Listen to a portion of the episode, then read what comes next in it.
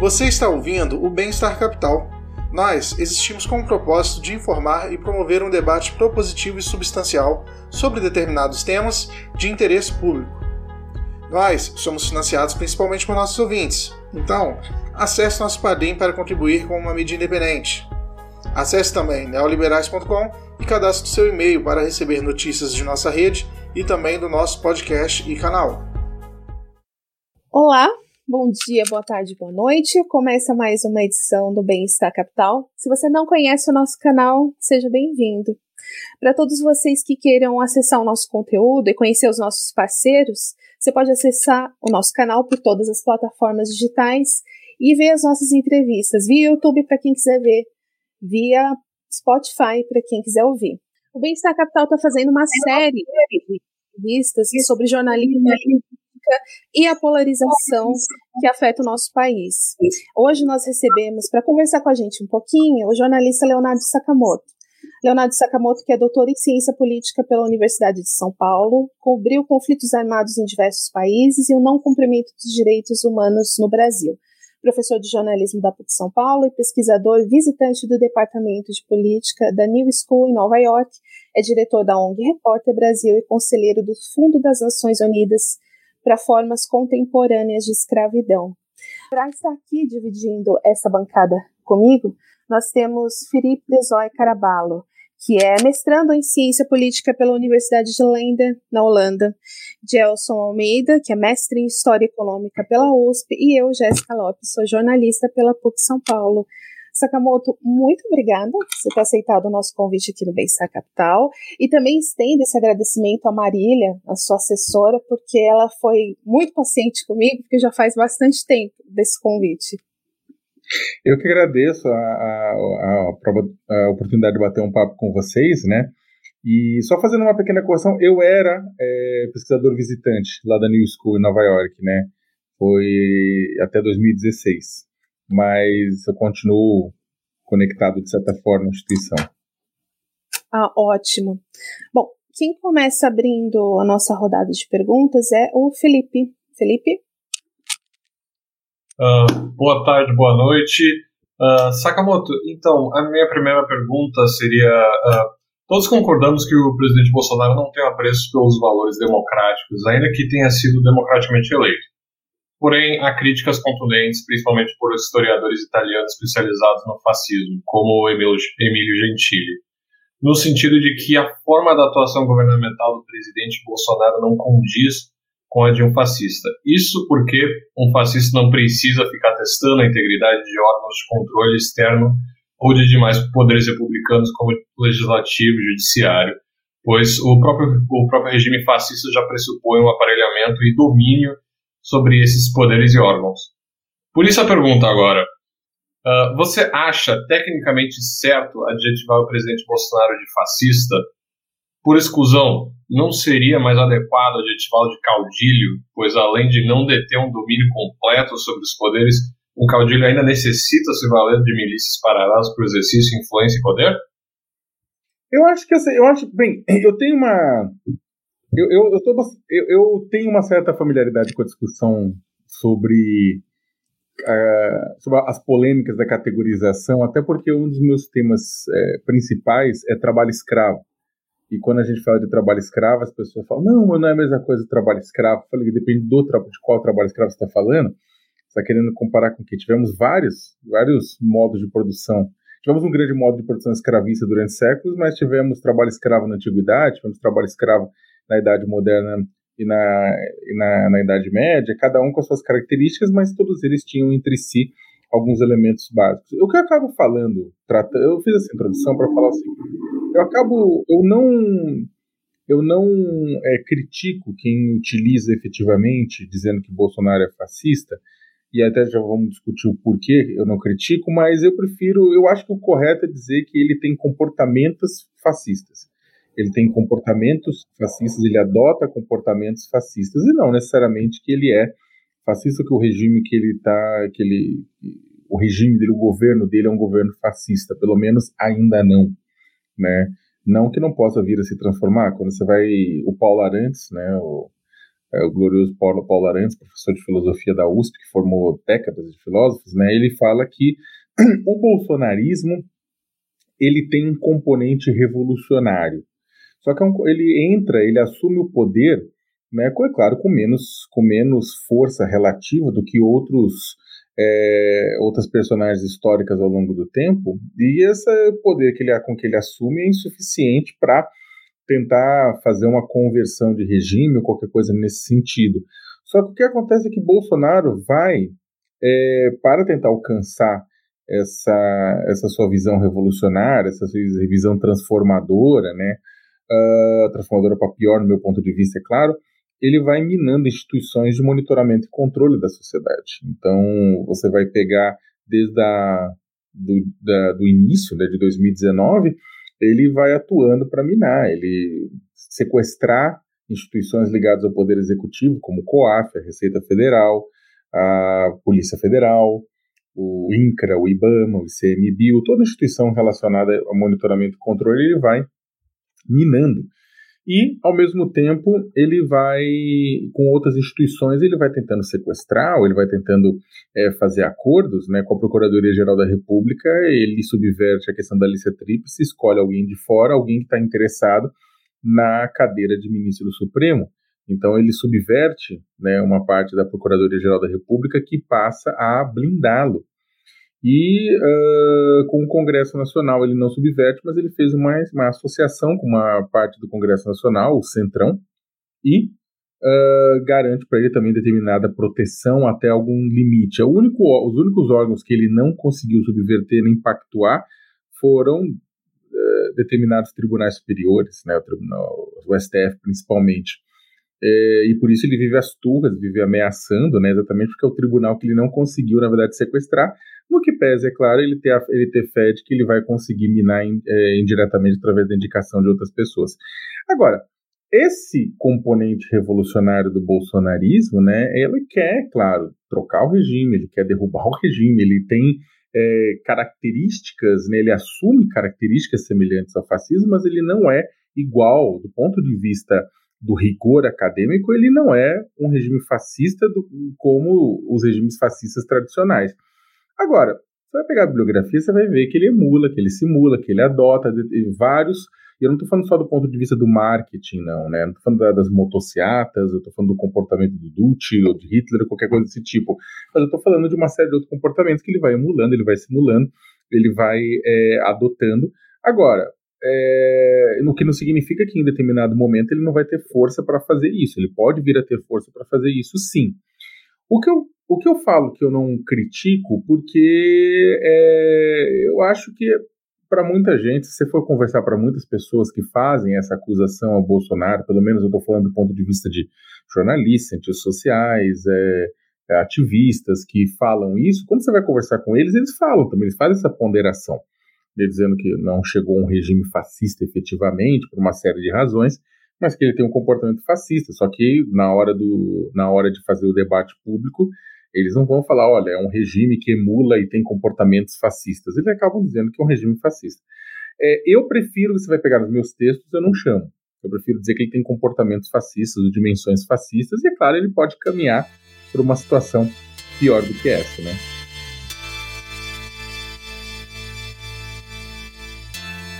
Oi, uh, obrigado, obrigado, Sakamoto, por estar aqui. Boa noite a todos. Ah, eu queria fazer uma pergunta, a mesma pergunta que foi feita para o Zanini, na verdade, quando ele veio aqui, que é o como ele percebe como o executivo ao longo dos anos, porque uh, desde o governo 2014, com o governo Dilma, depois o governo Temer e o governo Bolsonaro, agora a gente vê uma degradação e uma, um posicionamento institucional da imprensa meio volátil, ele sobe, desce, sobe, desce. Então eu queria que o Sakamoto ele descrevesse como ele percebe as alterações uh, da cobertura da imprensa em relação aos governos Olha, acho que você tem, tem várias coisas. O, o, a imprensa, na verdade, acaba adotando, boa parte da imprensa tradicional acaba adotando agora um comportamento. Vamos voltar, a, acho que voltar um pouco a, lá atrás. É, a imprensa, né? E quando a gente fala de imprensa, vamos falar da, da imprensa corporativa tradicional, ela desempenha um papel fundamental para a democracia, ela atua como, como processo como fiscalizadora, né? é, e tudo isso mais. Ela é fundamental para o processo democrático, né? O que acontece é que isso não significa que a, a imprensa, por também ser propriedade muitas vezes de uma empresa, não está também sujeita às necessidades, opiniões do proprietário, do grupo proprietário. Né? Tá, né? E muitas vezes o grupo proprietário tem opiniões, né? É, opinião economicamente mais liberal ou mais, é, ou mais progressista, ou estatista, ou conservador e por aí vai.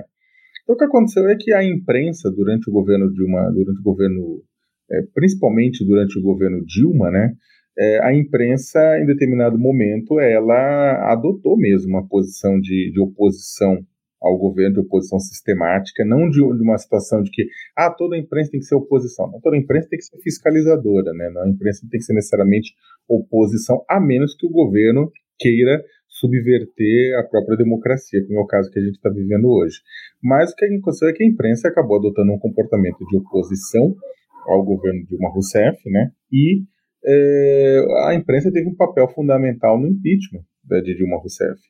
E né, não dá para esquecer, a própria Globo, que eu acho é, que desempenha um papel fundamental uh, também na produção de jornalismo, mas a Globo chamava para as manifestações de rua, né, os, as entradas na programação ao vivo basicamente eram chamamentos às manifestações de rua, e mesmo na cobertura, a imprensa adotou, acho que cometeu o seu pior pecado, que ela foi muito acrítica ao comportamento da Operação Lava Jato. Né? Tanto é que ainda se espera, da mesma forma como muitas pessoas falam que esperam uma autocrítica do PT, também se espera uma autocrítica da imprensa tradicional, que foi muito acrítica à Operação Lava Jato foi muita crítica aos métodos da Operação Lava Jato. Deixar bem claro que acho que ninguém é contrário ao combate à corrupção, tirando os corruptos, só que é, a questão do método diz tudo, né? Ah, quando ah, e havia até já o, o, os antecedentes da Operação Mãos Limpas na Itália, né? E, da, e do fato de que uh, de um cuidado redobrado que devia se ter para que as pessoas que estavam é, envolvidas na investigação e no julgamento não acabassem colocando a perder o, o trabalho, exatamente porque ter, cruzassem a, uma linha limite, que é a linha da democracia. Você não pode, sob a justificativa de limpar a corrupção, você não pode, de forma nenhuma, atropelar uh, os direitos fundamentais. Você não pode. Até porque eles são direitos fundamentais. Né? Ele é tem o que a gente tem mais de precioso.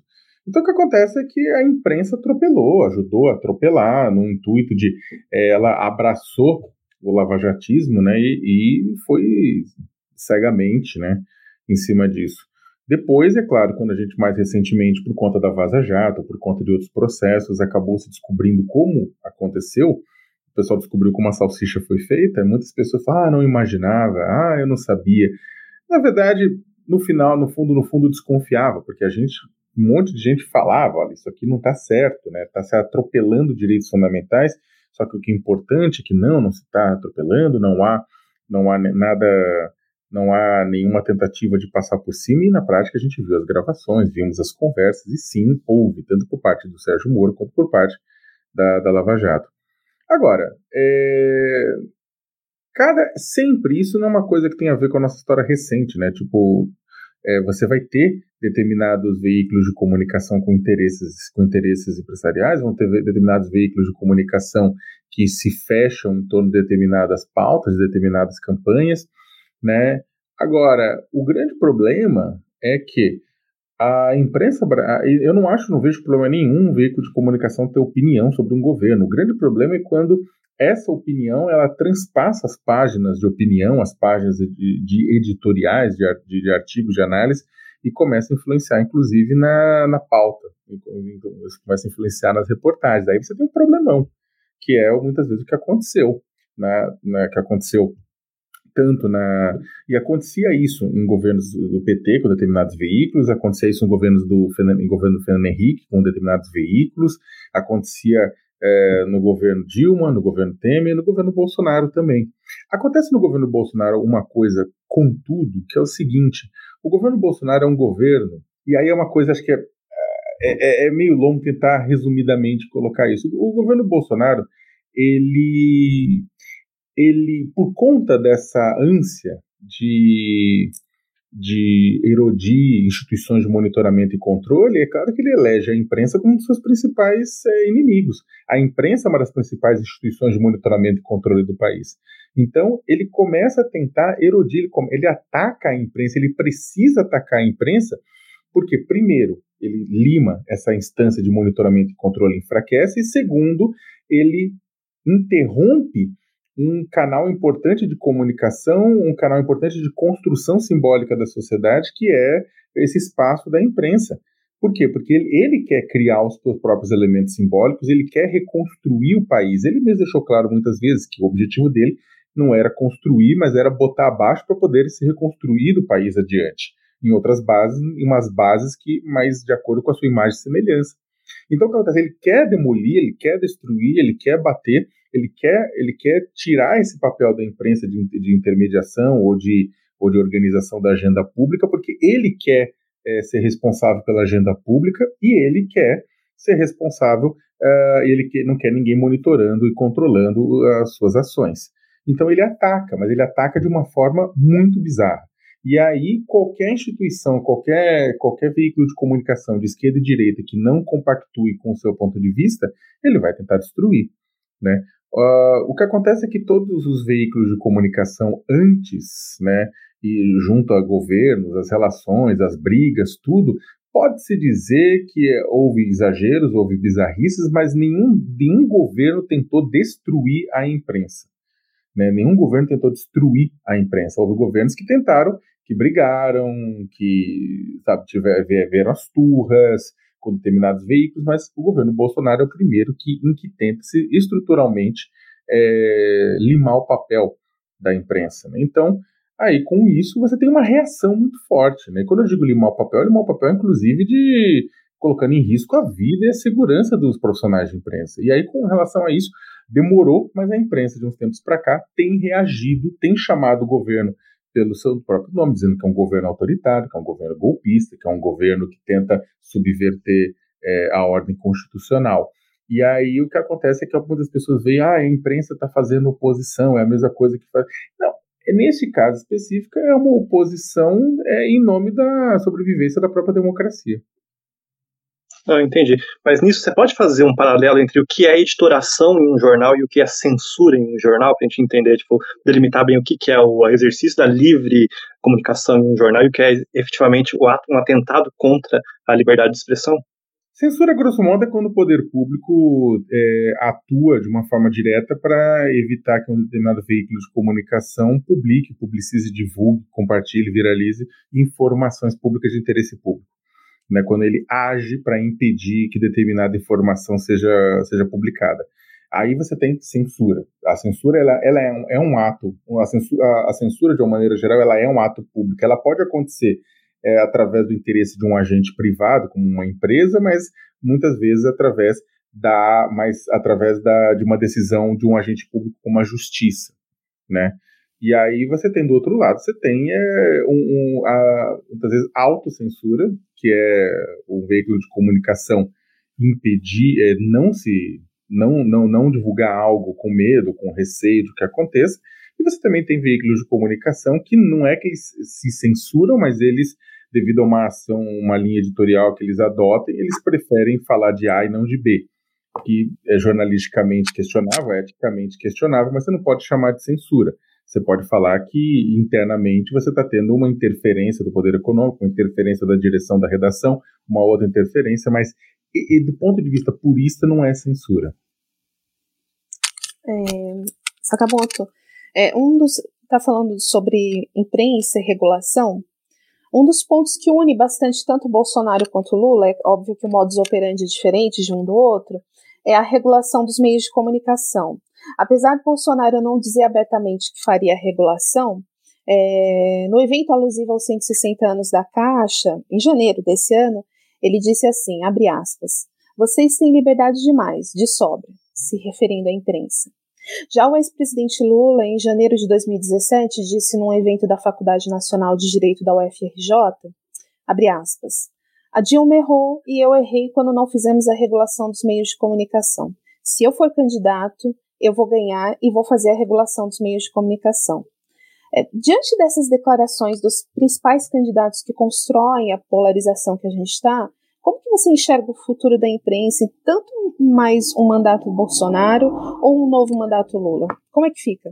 Então, eu acho que isso precisa fazer acho que uma diferenciação, porque o que, que é regulação e o que, que é falar que uma pessoa tem liberdade demais. E eu já discuti isso, inclusive, tipo, em espaços, né, com, com o próprio Lula discordando dele em alguns pontos.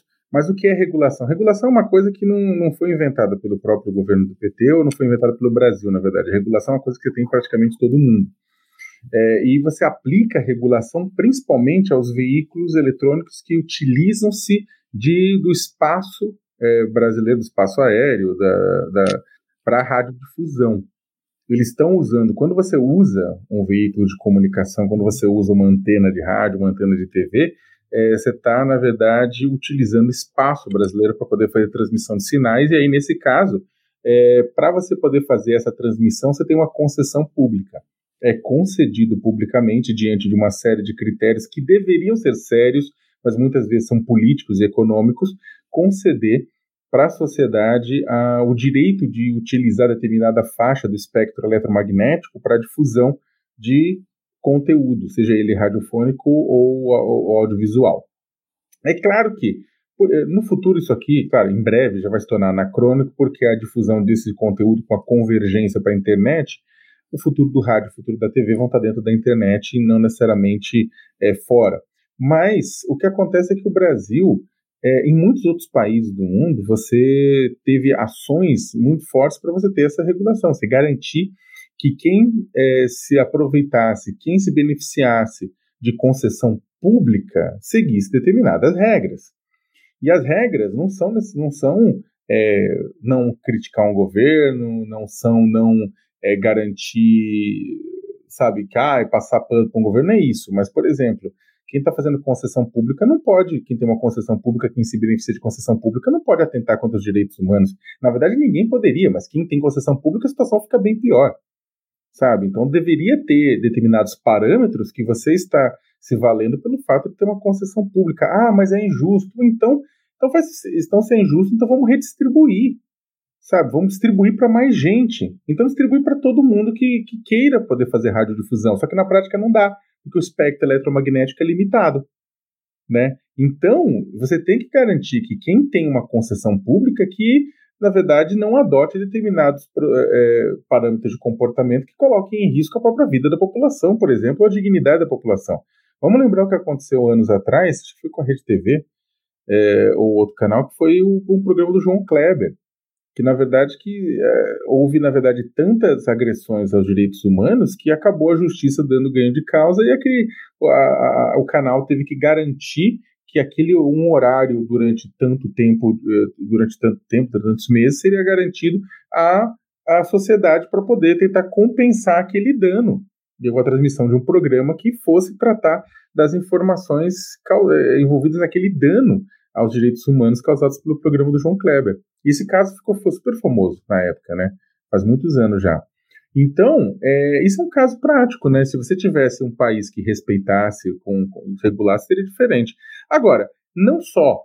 A gente poderia, isso, ah, mas os veículos uh, em jornal e revista, aí começa a ser diferente, porque jornal e revista não é veículo que utiliza é, o espectro eletromagnético. Então você tem uma liberdade muito mais ampla, porque você não está tendo espaço público que está sendo ocupado para a transmissão daquele conteúdo né? Aí começa, é, começa muito diferente. A própria internet também muito diferente, né? É, não se imagina o que aconteceu com, nos Estados Unidos, que é o principal país capitalista do mundo, não se imagina o que os Estados Unidos fez há mais é, há, há décadas, que foi evitar, apesar de ser extremamente interessante, mas Estados Unidos, Estados Unidos, não estamos falando da China, não estamos falando de outro país, estamos falando dos Estados Unidos, que os Estados Unidos fez, os Estados Unidos evitou é, monopólios, evitou cartéis, tipo, fez com que é, grupos de comunicação não pudessem ter determinado, tipo, não pudesse ter o maior rádio, o maior TV, o maior jornal na mesma cidade.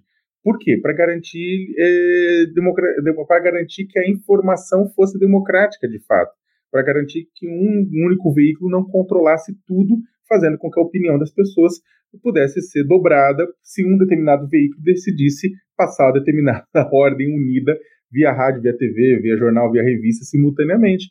Nos Estados Unidos o pessoal quebrou isso. Aí surgiu a EBC, a NBC, CBS, começou a, a surgir outros. Você tem limitações, você tinha limitações.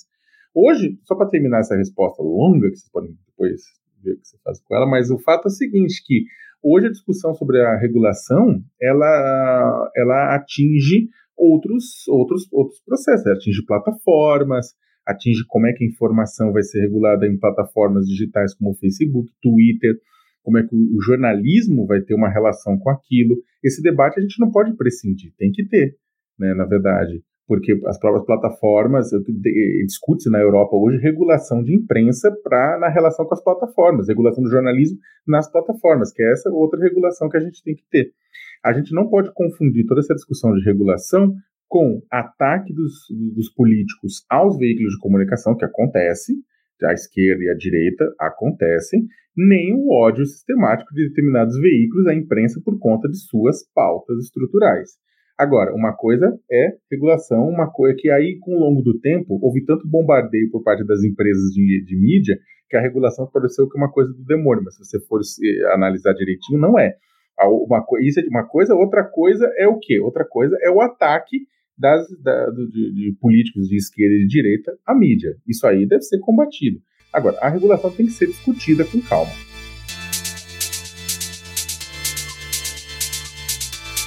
Certo. Uh, eu queria voltar um pouquinho para a discussão de retórica política e do papel da imprensa na retórica política para destacar o Bolsonaro, que ele é o nosso case de retórico mais recente, porque ele é um indivíduo que sabe utilizar muito bem uma retórica, porque ele se vende como um indivíduo antissistema há muito tempo, e na retórica presidencial dele, ele foi um indivíduo que se vendeu completamente como antissistema.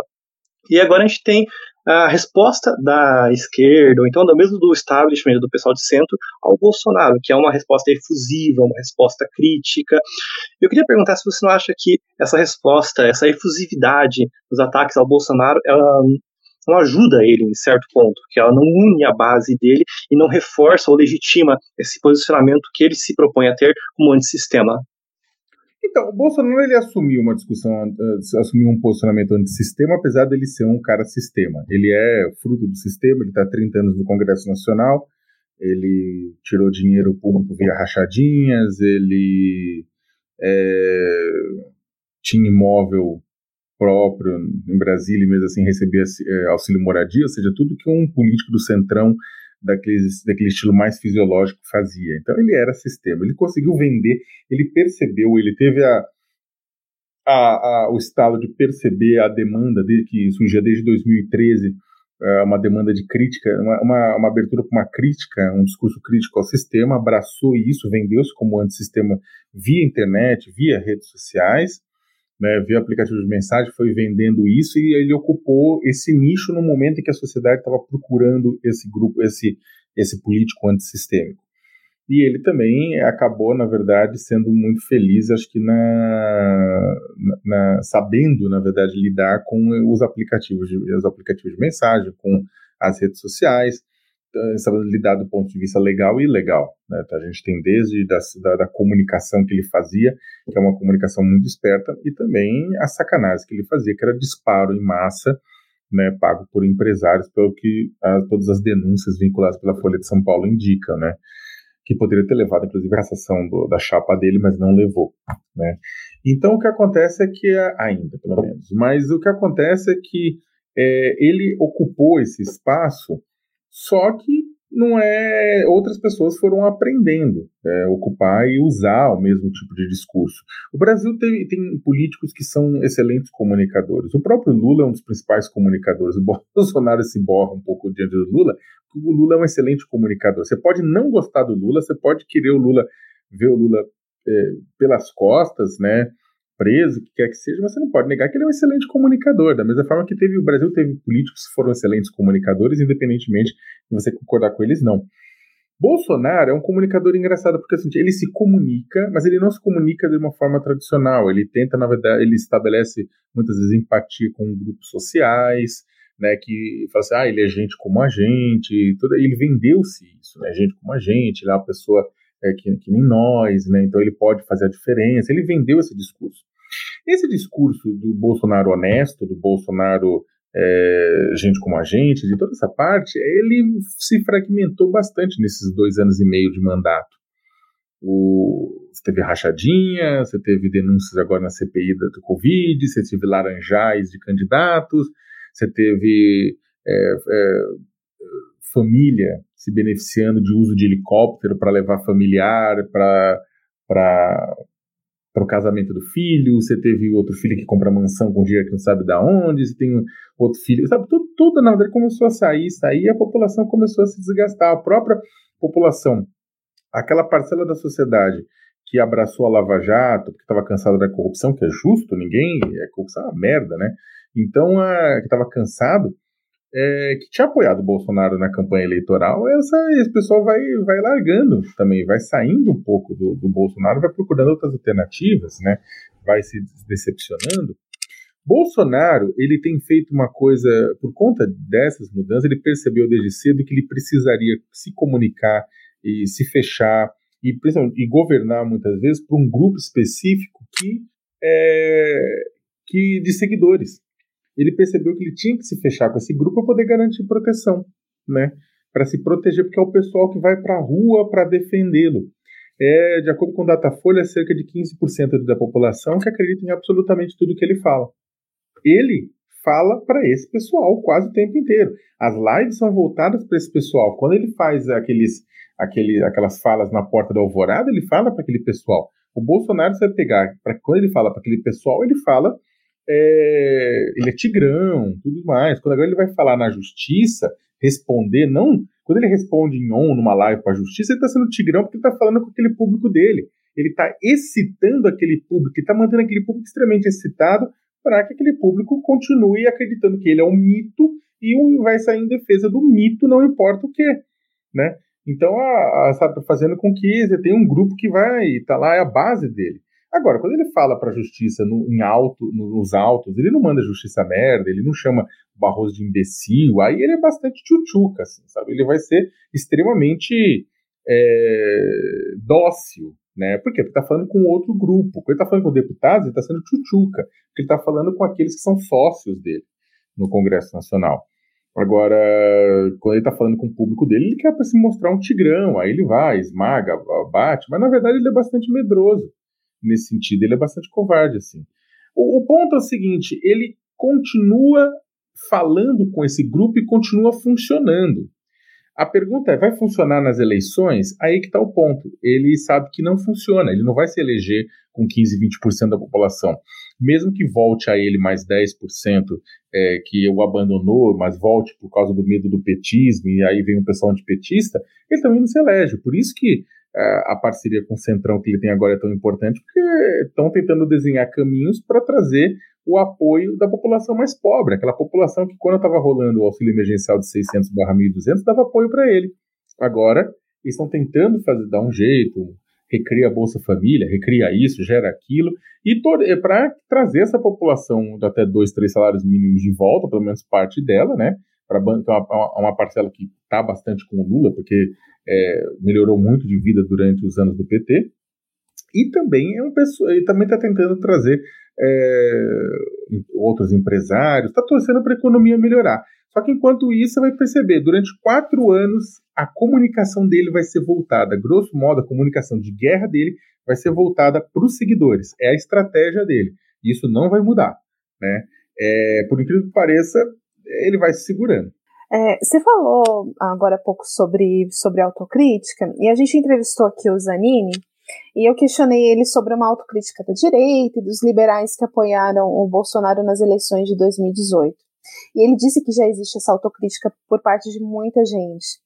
É, você não acha que, apesar de parte da esquerda já ter dito que não fará autocrítica, essa reflexão não é necessária para aglutinar mais gente em torno da quebra da polarização para as próximas eleições. O próprio deputado Marcelo Freixo, em entrevista concedida à, TV Democracia, ele fez duras críticas à esquerda, chamando a falta de autocrítica de negacionismo de esquerda. Como que você avalia isso? Ah, eu acho péssimo. Só que eu, eu, eu desponto. O, o Zanini é meu veterano na ECA, né? E aí eu, eu, gosto muito dele, mas eu discordo que a, eu acho que a direita liberal e a esquerda democrática não fizeram autocrítica ainda, sabe? É, não fizeram total, to, toda a autocrítica ainda. E eles falam, não, a direita fez autocrítica. Imagina. A direita liberal fazer autocrítica quando vem a público todo mundo dizer erramos ao apoiar, por exemplo, o Bolsonaro. Mas erramos ao apoiar o Bolsonaro por que, por que questões? Não é só o que erramos por apoiar o Bolsonaro, é dizer que erramos apoiar o Bolsonaro e por quê? Erramos por apoiar o Bolsonaro porque a gente acreditava que ele ia desregulamentar o mercado de trabalho. Erramos o Bolsonaro porque achamos que ele ia desregulamentar. Um monte de coisa. E o pessoal não fala, fala erramos por apoiar Bolsonaro. A questão é do porquê. E no porquê reside a questão. Por que, que eles apoiaram Bolsonaro? Não era pelos belos olhos azuis do, do homem, sabe? Era porque, tipo, o Bolsonaro tinha, tinha um programa que se por um lado era conservador em direitos, em outro lado ele era ultraliberal, conservador em, em, em comportamento, em outro lado era ultraliberal. Essa ultraliberalidade, eles estão eles fazendo autocrítica de que a eles erraram em apoiar um ultraconservador, mas eles não fazem autocrítica de que eles erraram em apoiar um ultraconservador que te, botava a, o neoliberalismo para dentro da história, né? Esse pacotão neoliberalismo e ultraconservador é é da merda. Deu merda com Pinochet, sabe? Deu merda em vários outros lugares do mundo, mas não ia dar aqui? Deu. a gente avisou também. Da mesma forma que a gente avisou a esquerda em muitos lados, a esquerda é cobrada, é muito engraçado que a esquerda é cobrada principalmente numa autocrítica com relação à economia. E há muita crítica com relação à economia, os erros da, da, Dilma e tudo isso mais. Mas perceba que a mídia, quando vai cobrar autocrítica do PT, vai cobrar autocrítica em dois pontos. Um é na, nos acordos e nas, nas relações com os políticos, né? Com o Centrão, que tinha uma excelente relação com o PT. Então, a, muita gente vai cobrar autocrítica do PT com relação a, a, ao comportamento junto ao centrão, né? Ao, a base, a formação da base, como é que isso aconteceu, né? Corrupção. E também vai cobrar uma autocrítica com relação à política econômica. Eu, na verdade, eu acho até. É, e muita gente, o próprio Haddad já fez também a, a autocrítica que o Freixo cobra acertadamente, o Haddad sempre faz, por exemplo. Né? O Haddad faz a crítica de ambos os lados. Só que a crítica que eu gostaria, a autocrítica que eu gostaria de ver a esquerda fazer é uma coisa que, inclusive, os veículos tradicionais não cobram. Da mesma forma que os veículos tradicionais, ou muitos não, não, veículos tradicionais de uma maneira ampla, mas muita gente nos veículos tradicionais não é, cobram uma autocrítica muito específica da. Não, não cobram a autocrítica da, da, da, da, direita liberal com relação à economia, né, pacto, ah, ninguém cobra a esquerda com relação à crítica que ela abandonou as pautas que são tradicionalmente de esquerda. Construíram Belo Monte.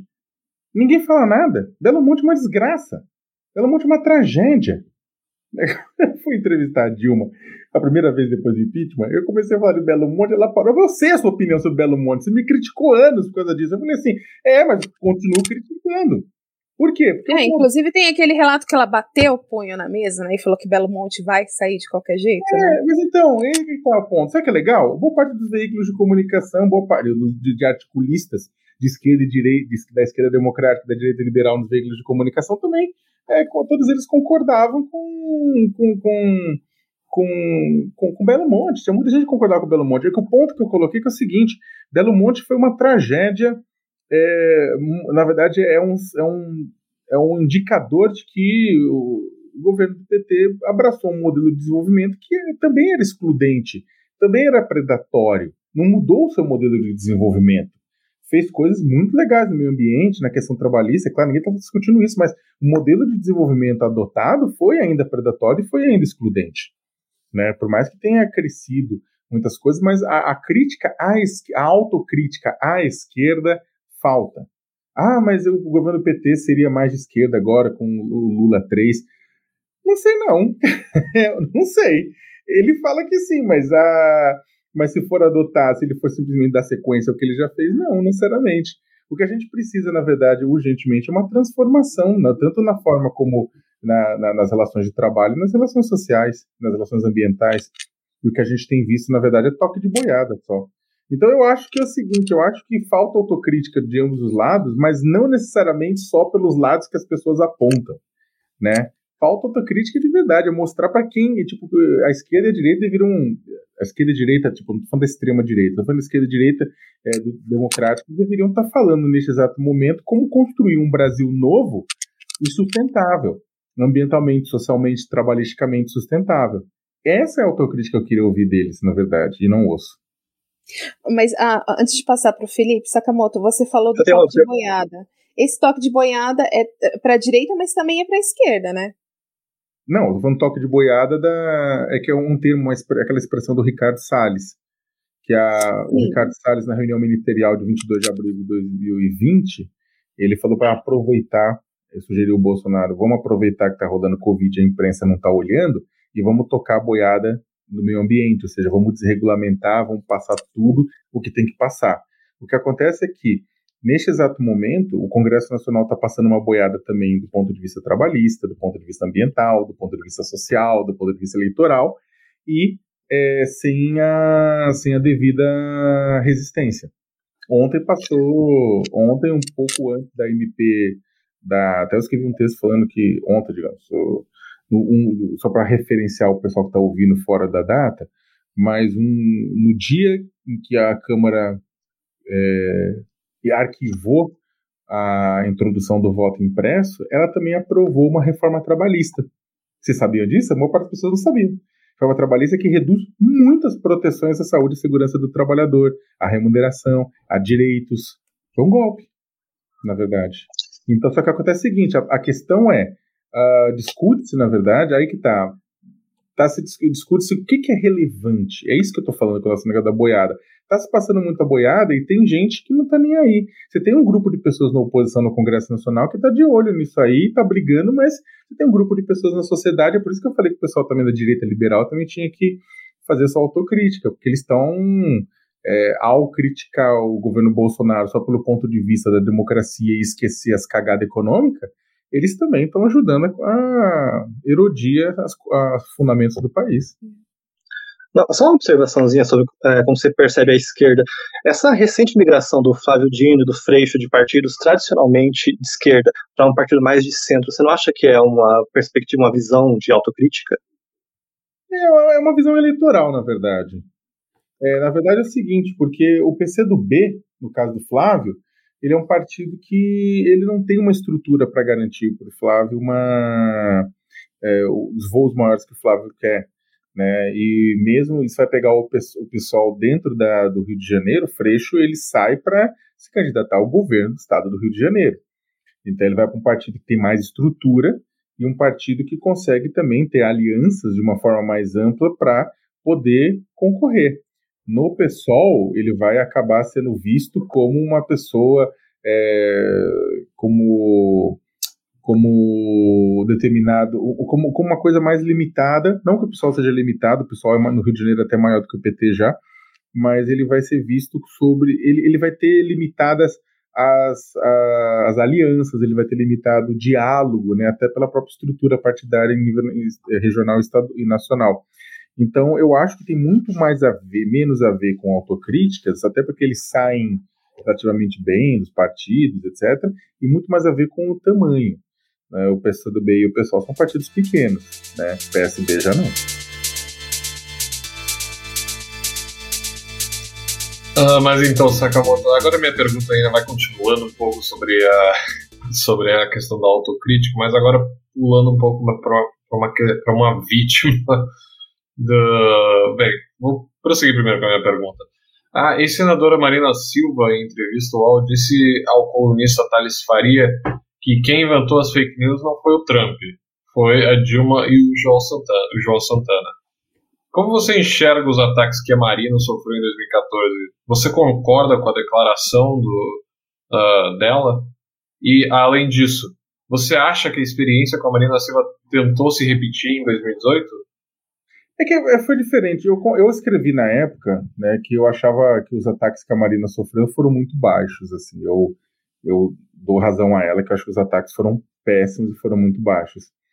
Agora, primeiro que não era. É, é, é que, é que entra uma outra história, porque na verdade, que assim, eu, eu sou pesquisador exatamente da área de desinformação. Escrevi livros sobre fake news, etc e tal. E é, o que fizeram contra a Marina foi uma campanha de desinformação, não é fake news exatamente.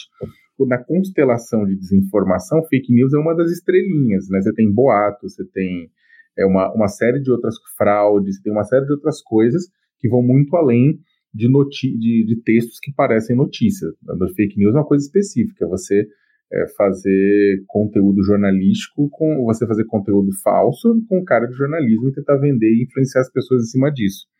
E o que você teve, na verdade, foi boato, teve muita coisa, teve campanha, uma, uma campanha terrível, assim, mas eu não usaria fake news.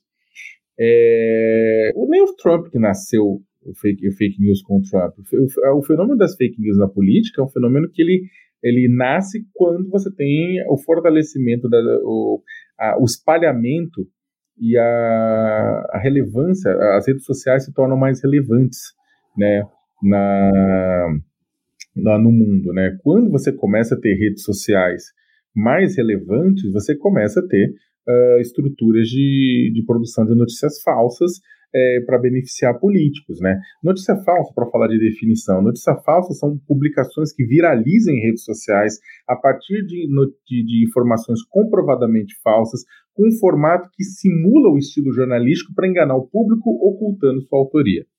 Então o que acontece? Esse tipo de conteúdo, especificamente, né, ele é anterior a Trump, ele é anterior, é anterior mesmo ao que aconteceu é, junto daquela campanha que sofreu uma campanha de desconstrução por parte da, do, do, PT, né? E é anterior a tudo isso, né? É claro que aí você teve processos diferentes. Você teve a Marina teve um ataque por parte da campanha eleitoral do PT.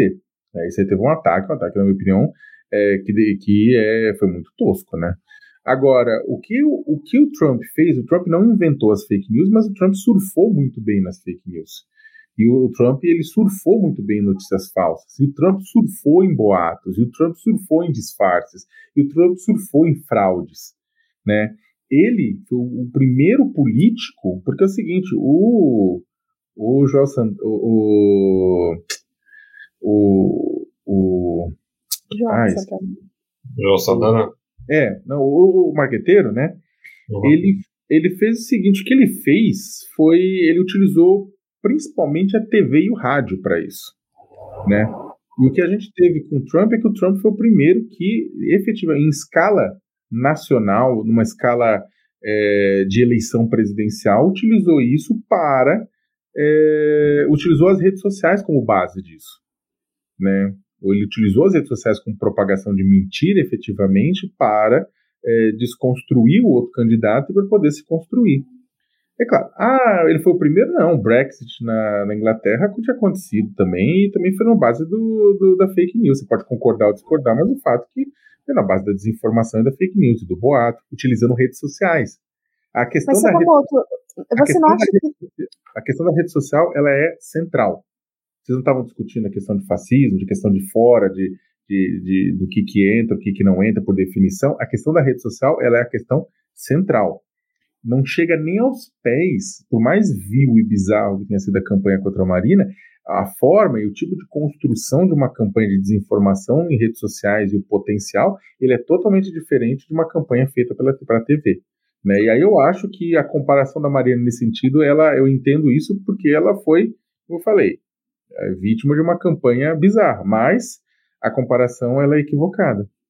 Mas, Bolso oh, oh, oh, Sakamoto, você não acha que em muitos extremos do Brasil, onde só chega a televisão e onde se tem uma campanha, uma propaganda política falando que uma candidata à presidência que estava na frente nas pesquisas, ela vai tirar a comida do prato das criancinhas, você acha que isso também não influencia e não entra nesses, nesse ticadinho de fake news? Que tem regiões mas, do Brasil que não tem internet.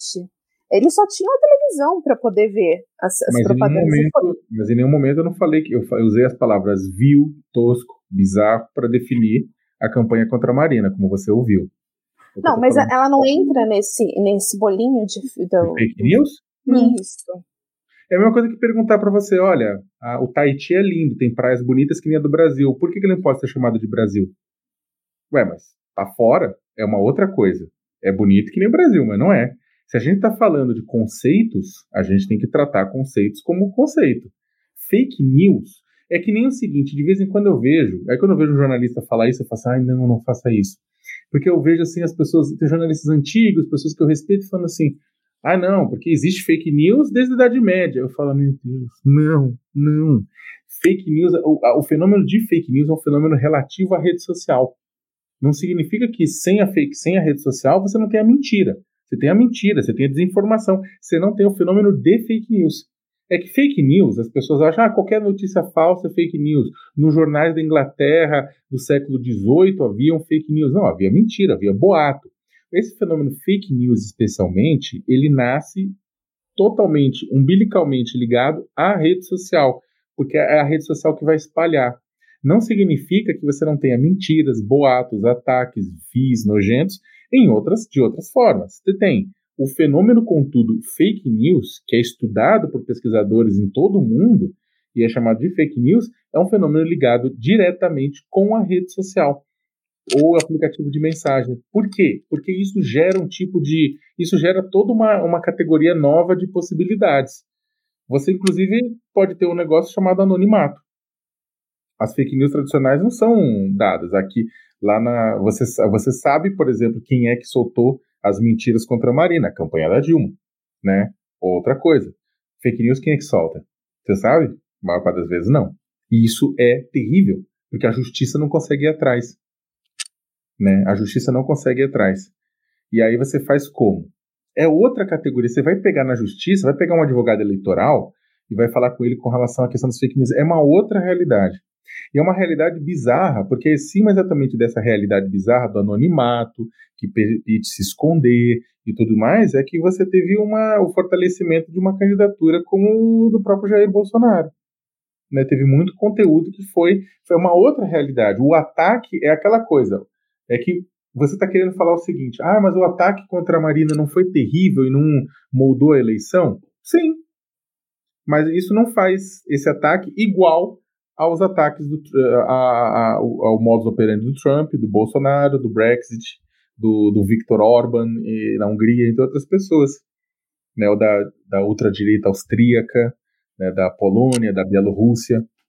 A Bielorrússia tem até porque eles usam bastante TV ainda para isso, mas a, o fato é que são modos operantes de ataque diferentes. E quando a gente se ligar, quando as pessoas se ligarem que os modos operantes de ataque são diferentes, você começa a conseguir coletivamente trabalhar por uma solução. Porque as soluções são diferentes. As soluções são diferentes. Como é que você evita que uma pessoa que, que aconteça com a Marina se repita? Pune criminalmente a pessoa, tira tempo de TV da, da campanha, sei lá, X. Como é que você faz a mesma coisa com relação a uma fake news distribuída de forma anônima por um site roteado em VPN, quer dizer, um, um, um conteúdo que foi divulgado em VPN que é não rastreável? É totalmente diferente. Totalmente. É uma tragédia. A gente ainda não chegou no fundo do poço com relação à desinformação é, enviada e compartilhada online. Falta muito para chegar ao fundo do poço ainda. É, o Felipe vai fazer a última pergunta, mas antes do Felipe fazer, eu quero falar para vocês, gente. O Bem-Estar Capital é um canal que se propõe a dialogar democraticamente com várias pessoas de vários espectro. O Sakamoto está aqui para isso, o Fábio Zanini veio aqui para isso, o Ricardo Carvalho, que era outro jornalista, também veio aqui, o Pedro Doria também. Então, se a gente não estabelecer diálogo, não tem como ter crescimento político no nosso país. Então, por isso que o Sakamoto está aqui. Siga, Felipe, por favor. Uh, então, Sakamoto, minha última pergunta de hoje, eu acho que é a nossa última pergunta da live, você pode tomar o tempo que quiser nessa, seria mais em relação a 2022. Então, a gente queria mais ou menos que, uh, que você desse uma, uma, a sua consideração sobre a questão de comparar com o ex-presidente, o ex-presidente Lula com o Bolsonaro. Você já afirmou anteriormente, e isso eu já acabei avaliando, que você disse que quem compara Lula e Bolsonaro como se fossem dois populistas da duas faces da mesma moeda, só, simplesmente está desprezando 270 mil mortes. Isso você falou lá quando ainda eram 270, hoje a gente já sabe que já é o dobro. Mas ainda assim, considerando que em 2018 Lula tinha, com a força que ele tinha, mesmo sem, sem sair candidato, ele tinha a força suficiente para trazer o Fernando Haddad, que não tinha tanta uh, não tinha aquele sex appeal de um, de um candidato que nem o próprio Lula ou qualquer outro, ainda assim conseguiu trazer o Fernando Haddad para o segundo turno, você não acha que se o PT, que com a situação atual política que ele está, com a rejeição que ele tem, com, e a consideração, considerando o bolsonarismo nessa equação, o PT não poderia, de repente, apoiar um outro candidato, qualquer outro candidato, não, não, não que seja exatamente uma terceira via, mas achar o candidato que não seja somente o PT, ele não poderia abdicar desse, de, desse trono que ele anda tendo? Então, mas aí você faz a, pergu a pergunta para alguém do partido, na verdade, né? Eu não, eu não saberia responder, né? Ah, eu não faço ideia, na verdade, para a sua pergunta, porque não existem debates lá internamente lá, né, sobre isso, etc. Mas é, o que acontece é que, como o Lula hoje está ganhando 57% no segundo turno, né, no Bolsonaro com dois, duas, duas dezenas de diferença, eu acho muito difícil né, o PT não ir para o segundo turno. Quer dizer, não ir para o segundo turno com um outro candidato. Né? A disputa que está em aberta com relação ao candidato da, da, do outro campo ideológico. Né? Acho que é uma chance muito grande do Lula ir para o segundo turno e, e haver uma disputa entre outros dois. Eu ainda acho que o Bolsonaro se recupera, né, do ponto de vista de, de, de, de popularidade talvez se recupere ao que é nos seus tempos os melhores momentos, mas ele se recupera. Eu acho que é uma análise muito equivocada das pessoas é, apontarem que ele está morto. Né? Eu acho que ele tá, ele tem uma relação de morto-vivo com o Congresso, com aquela coisa, tudo mais. Só que ele não tem, ele não está não tá morto ainda, né? Ele tá, tem muita coisa que vai rolar. Eu não acho que o PT é garantia que nenhuma, como as pessoas dizem que é a garantia de que ele vai ganhar, eles vão ganhar. Né? Eu acho que o Bolsonaro tem chances reais de ser, ser reeleito, né? E que, e que da mesma forma que o PT também tem chances de eleger o candidato. É, eu sempre defendi que houvesse várias e várias candidaturas em primeiro turno, várias, digamos, cinco, seis, sete candidaturas viáveis no máximo assim, primeiro turno, e que houvesse debate, né? Até porque são diferentes correntes ideológicas que existem na sociedade e que eu acho que deveriam estar representados. Né? Então, uh, existem candidatos hoje. O único, o, único pré-candidato, quer dizer, existem vários pré-candidatos, mas o único que é certeza absoluta que vai sair candidato também é o Ciro, o ex-governador Ciro Gomes, né, que deve sair candidato com certeza. O ex-governador João Dória deve sair, mas tem que ver o que vai acontecer, o que vai acontecer inclusive no PSDB, né, entre outros que estão que se colocando. Mas é, ainda é cedo também, porque muita coisa, muita água vai rolar né? Depende muito disso. O, o grande problema, na verdade, que eu coloco, eu acho que com relação a, a, a essa diferenciação, é que eu, uh, o grande problema colocado é que o Bolsonaro ele não é uma pessoa que. Uh, o, o, PT tem um milhão de defeitos, o PSDB tem um milhão de defeitos, PSB, DEM, PDT, todos eles têm, é, todos têm um milhão de defeitos, MDB, todos eles têm. Agora, o ponto, na verdade, que se coloca, eu acho que a principal crítica ao, ao presidente da República e o diferencial que não dá para que é incomparável, e eu digo isso, é, essa frase que é incomparável não é nem só minha, eu acho que ela, ela tem sido falada por colegas jornalistas dos mais diferentes veículos de comunicação, né, do, no, no, veículo de comunicação é, grandes, pequenos, né, convencionais, conservadores, progressistas, que não há uma comparação. Você pode criticar é, o PT, por exemplo, um milhão de defeitos que ele tem, e ele tem. Esse é o problema. E ele tem. Né? Só que a, questão que se coloca, na verdade, na minha opinião sincera, é uma questão que não é simplesmente de direita e esquerda, uma, uma opção quase, uma opção, uma discussão quase de civilização e barbárie. O que o presidente Jair Bolsonaro tem feito é extremamente é, é você é você puxar uma violência institucional, né, contra instituições do governo, contra instituições da sociedade, que é, é, é, é, um atentado à democracia. O que houve, por exemplo, na, na Praça dos Três Poderes ontem, sabe, com a micareta de blindados, né, é uma coisa que é impensável. Né? Quem está acompanhando política nacional e vê as ameaças que o presidente faz às eleições, do tipo ou aprova isso ou não garanto que vai ter eleição, né? Isso aí na verdade é impensável, né? E é isso que acho que muita gente, que inclusive é extremamente crítica ao PT, coloca, fala, olha, o Lula tem um milhão de defeitos, mas ele não não não tem isso, né? Ele não não é, ele não coloca, ele não está colocando a democracia em risco, né? Eu acho que isso isso é um ponto. Eu acho que a democracia brasileira, ela ela, ela infelizmente ela não evoluiu no sentido de ter dos grandes partidos, né, que atuaram na redemocratização, é, terem gerado pessoas, terem gerado é, novas lideranças que sejam capazes de disputar a presidência. Ah, mas o PT gerou o Haddad, etc e tal, que disputa a presidência. É, mas aí quando volta a liderança principal do partido como Lula, o Haddad dá lugar para o Lula e Lula disputa. Eu acharia interessante que tivesse tido já uma renovação geracional nas, em todos os grandes partidos, assim, né, com renovação de nomes, etc e tal, para que os antigos nomes dessem lugar para os novos. Mas isso não é uma coisa que eu, que eu ou qualquer outra pessoa pode falar, não, vai acontecer na marra. Isso é uma coisa que são os filiados de cada partido que vão ter que decidir. Mas eu, particularmente, claro que eu acharia, já defendi isso várias vezes. Eu já defendi isso várias vezes. Da mesma forma que eu já, eu sou, como eu falei, já me coloquei aqui de forma extremamente crítica ao, o comportamento do, dos partidos da esquerda com relação ao modelo de desenvolvimento que a gente, que a gente segue, né? Agora, é, o ponto, na verdade, de tudo isso, eu acho que a gente, na verdade, está num momento importantíssimo da, da, da, da, da, história do país, que é um momento que a gente tem que reafirmar a importância das, das instituições republicanas, democráticas, né? E a gente tem que, na verdade, abraçar, independentemente, seja de esquerda ou de direita, tipo projetos de governo que sejam também inclusivos e não excludentes, né?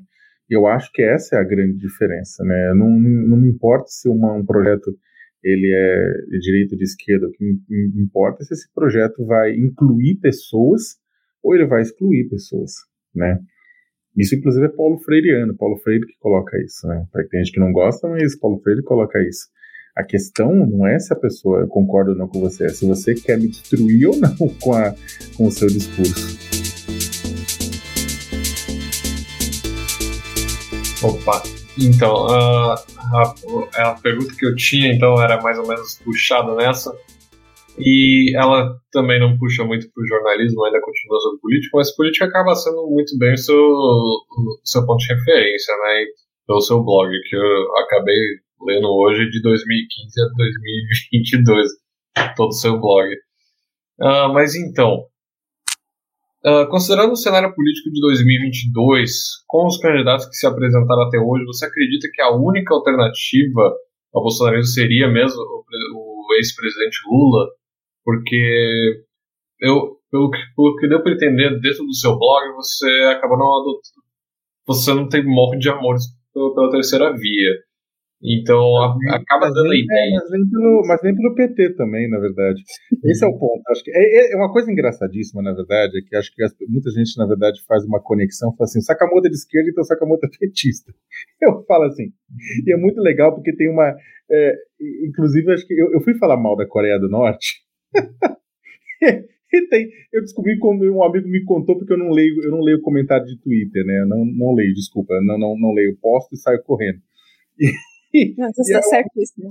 Hã? Tá certíssimo. Não, ainda mais considerando que, tipo, eu, eu sou PHD em negócio. De, pra quem eu, eu, já apanhei na rua, já fui xingado, já fui cuspido, ameaçado de morte, espancado.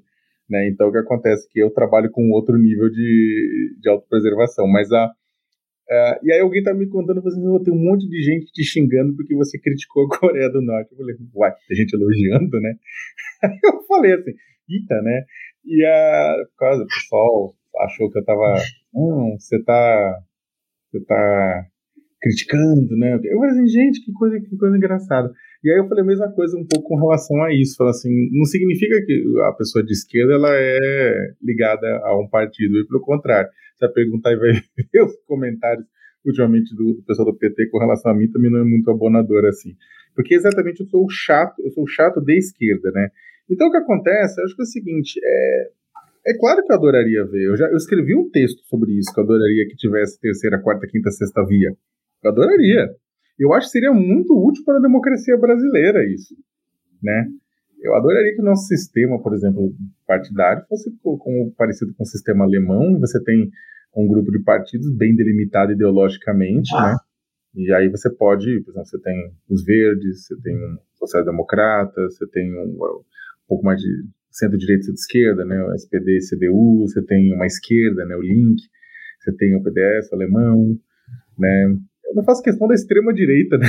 Mas que é, é, democraticamente representada, apesar de eu não, não gostar muito disso. Da mesma forma, também acho que quem do outro lado também se propuser também ao extermínio da, de posicionamentos também é, é contra a democracia e, portanto, está tá fora do jogo. Mas a, o fato é que eu adoraria, e adoraria que tivesse cada, cada é, posicionamento ideológico representar, fosse representado por um partido, por um candidato diferente, né?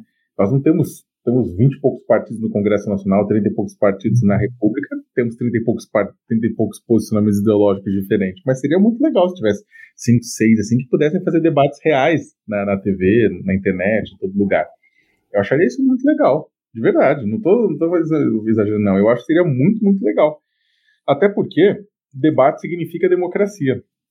Se você topa debater, significa que você é democrático. E se uhum. você é democrático e topa debater, você pode ser um candidato e, portanto, presidente, né? Você aceita as regras do jogo, né?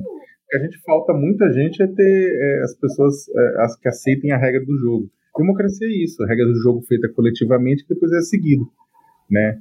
Então eu acho que se tivesse candidatos que topassem debater, que topassem participar, que topassem fazer isso, ia ser lindo. Eu adoraria, de verdade. Eu não sei se é, se isso vai acontecer. Essa é outros 500, né? É que o que eu acho que é o seguinte, a terceira via no Brasil, é que eu não acho que eu não gosto da terceira via, porque eu repito, devia ser terceira, quarta, quinta, sexta via, deviam ser vários outros candidatos, mas é, a questão é, é uma. A, gente tem visto uma terceira via não abraçar um projeto real, né? E acho que alguém que se propõe a ser terceira via não está abraçando necessariamente um projeto real. A gente viu ontem uma coisa muito interessante na votação da, do voto impresso, na eleição do voto impresso, que é uma parte dos, dos partidos que são da centro-direita, né, do centro-centro-direita, ou da direita liberal, eles votaram com o governo contra o voto impresso, quer dizer, a favor do voto impresso.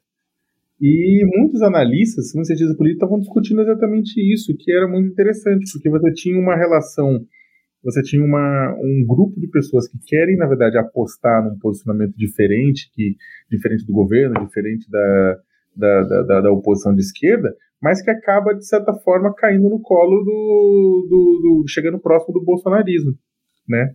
Então eu acho que, na verdade, a questão é uma questão seguinte, qual projeto, eu acho que esse é o ponto, qual projeto é, vai ser apresentado como alternativa ao petismo e ao bolsonarismo? ou melhor ainda, ao lulismo e ao bolsonarismo. Qual projeto vai ser apresentado? Isso é que eu queria ver. Um projeto diferente, um projeto novo. Qual é o projeto que vai ser apresentado? Né? É, o Ciro aponta, diz que tem um projeto. Né? É, tem outras pessoas que ainda estão despontando, fazem mais a disputa na política do que é, do ponto de vista programático. Mas eu adoraria ver. Eu acho que o Brasil precisa de projetos. Na verdade, o Brasil precisa de, de uma eleição que seja a apresentação de um projeto e não de um anteprojeto. O Brasil precisa construir algo, para qualquer lado que vá. Né, para qualquer lado que vá. Não precisa construir algo e parar só de destruir. Ah, Mas... Aqui tem, o, tem, tem um comentário aqui no, no, no YouTube que falou assim, do João Pedro Dias, porque eles são bolsonaristas e não tem nada de direita liberal, né? Aí o, o Fernando Moreno okay. falou também. Não, eu falei que era legal ter a direita liberal. Não estou falando que o bolsonarismo é, da, é a direita liberal. Eu estou falando que a, tem, além da terceira via, você tem a direita liberal também. Aqui tem o Fernando Moreno que falou assim: de acordo, Sakamoto, nada mais fake que comprar o discurso anti-globalização e livre mercado do Brexit. Tem vários comentários aqui. Tem outros aqui que não, não, não dá para falar. Ah, não, eu tô, tô, olha, para quem não dá para falar, pode ter um livrinho meu muito, muito, que fez sucesso na época, eu lancei em 2016, chamado O que aprendi sendo xingado na internet. É um livro foi lançado pela editora Leia na época, né? Vendeu bastante, assim, né? Era basicamente um manual de sobrevivência online, né? Que a, o pessoal, o pessoal é, acredite, em termos de xingamento, eu só, tipo, em receber xingamento, eu sou pós-doutor já, né? Como eu falei, ameaça de morte, né? Ameaça de morte séria, não é ameaça de morte do tipo, vai, vou te matar no Facebook. Tá, vem. né? É ameaça de ser parado na rua, né? Na frente da sua casa, né? com, com, com carta, com coisa, né? Então aí o negócio começa a mudar um pouco de figura, né? E hoje você pode ser xingado pela esquerda por ter aceitado fazer dar entrevista para o nosso canal, que é um canal liberal. É, mas é, eu sabia que tipo, esse é um, um, ponto interessante que é o seguinte, eu sempre converso com, com diversos grupos diferentes, né?